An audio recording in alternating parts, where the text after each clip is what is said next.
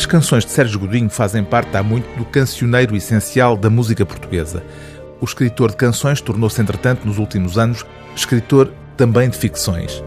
Começou pela literatura infantil, publicou um livro de contos em 2014, o primeiro romance em 2017 e reincide agora com um novo romance intitulado Estocolmo. Mas não há nada de sueco nesta história.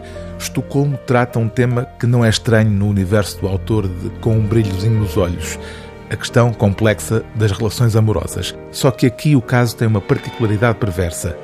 Diana Albuquerque, uma estrela de televisão, atrai e domina um jovem estudante de psicologia, Vicente, a quem arrenda uma parte de casa. Daí em diante entra em ação a famosa Síndrome de Estocolmo, um mecanismo psicológico que deve o nome a um caso observado em 1973 na capital sueca, quando um grupo de reféns, na sequência de um assalto, passou a demonstrar simpatia pelos seus carcereiros. Talvez seja essa, por vezes, sugere metaforicamente este segundo romance de Sérgio Godinho, a natureza de algumas relações amorosas. Vicente cai nas malhas de Diana, sabe disso, mas é incapaz de resistir.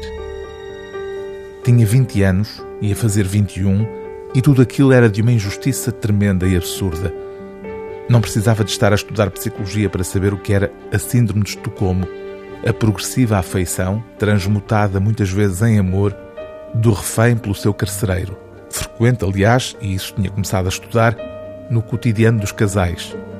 O ato é mais insidioso aí, nem sempre a agressão é expressa, as janelas não têm grades, e o ambiente até pode tornar-se inesperadamente leve, fazendo a vítima sentir que a liberdade está enfim na palma da mão, o pequeno alcance da maçaneta da porta.